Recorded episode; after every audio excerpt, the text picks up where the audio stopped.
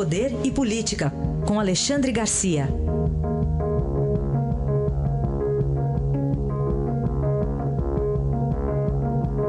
Alexandre, bom dia. Bom dia, Raíssen. Bom, os governadores eleitos tomam posse no dia 1 de janeiro, mas na prática o de Roraima já está lá, né?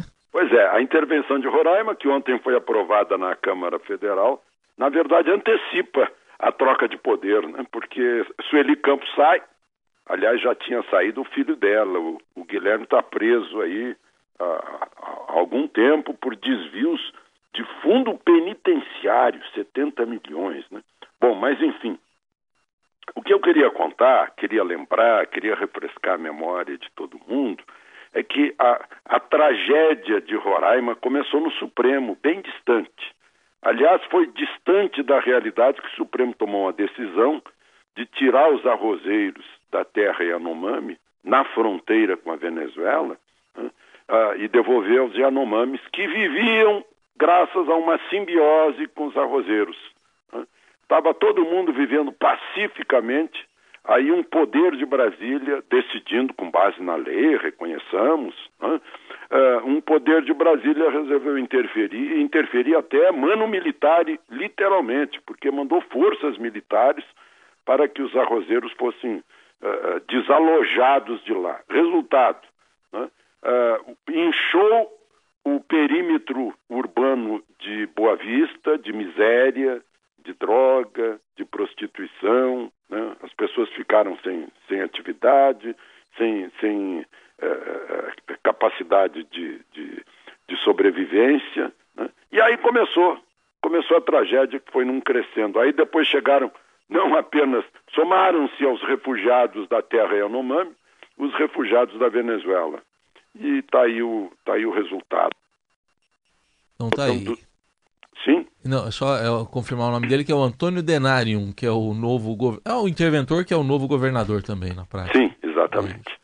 Agora, ele, ele deu uma declaração, né, Alexandre, ah. de, de não entrar, né, que ele não queria mais entrada de venezuelanos. O presidente Temer meio que chamou a atenção dele, né? Pois é, o objetivo foi esse, porque a Sueli Campos falava em fechar a fronteira e tal. Né? É, enfim, o governo federal tem que dar uma solução para esses venezuelanos que estão fugindo do regime bolivariano lá do Maduro. Né? É, e, e, e, e a tragédia cresce, porque começa a haver, a gente já viu muitos confrontos entre brasileiros de Roraima e venezuelanos que lá chegam, né? uns agredindo os outros, ah, está tomando meu lugar, aquela coisa. Né? Havia também uma, uma uh, convivência pacífica de brasileiros que iam comprar lá na Venezuela, venezuelanos que vinham comprar aqui, dependendo da, do, dos cíclicos dos preços. Né? E, agora não, agora está maior confusão, né? resultando em intervenção federal. Olha, a gente fica se, se perguntando: é um remédio emergencial? É, mas será que resolve? Não, uma simples intervenção não vai resolver, né? Não resolve mandar botar 200 milhões dos nossos impostos para pagar a folha de pagamento de Roraima, que não deve ser pouca, né? Uh, num, num estado que está com confusão, geralmente se resolve dando emprego público para as pessoas, como acontece em muitas comunidades por aí, né? muitos, muitos municípios por aí. Agora não resolve, como não resolveu no Rio de Janeiro. Né? Continua a violência no Rio de Janeiro, embora tenha havido intervenção federal, que teoricamente vai até o fim do ano, a intervenção federal na área de segurança pública do Rio de Janeiro. Tudo bem. Alexandre, e agora, mudando de assunto, o processo envolvendo o sítio Santa Bárbara, lá de Atibaia, é, atribuído ao ex-presidente Lula, que ele nega, na fase final já. Fase final, a, a, o, a Procuradoria entregou as, as, razões finais, um bocado de razões finais, muita coisa. Né? Lula acusado por 10 delitos de corrupção passiva, 44 atos de lavagem de dinheiro, tá? Aí inclui aí o pessoal da OAS, da Odebrecht, aquele Boomlime que, que no início financiou, a gente vê provas, por exemplo, só a cozinha, né? o, o, material da cozinha, os móveis da cozinha, 120 mil reais. Está aí Fernando Bittar envolvido também, como, como laranja. Né? Era, foi um sítio preparado pelas empreiteiras e pelos amigos para premiar Lula quando ele deixasse a presidência, tanto que parte tanto que parte da mudança foi para lá.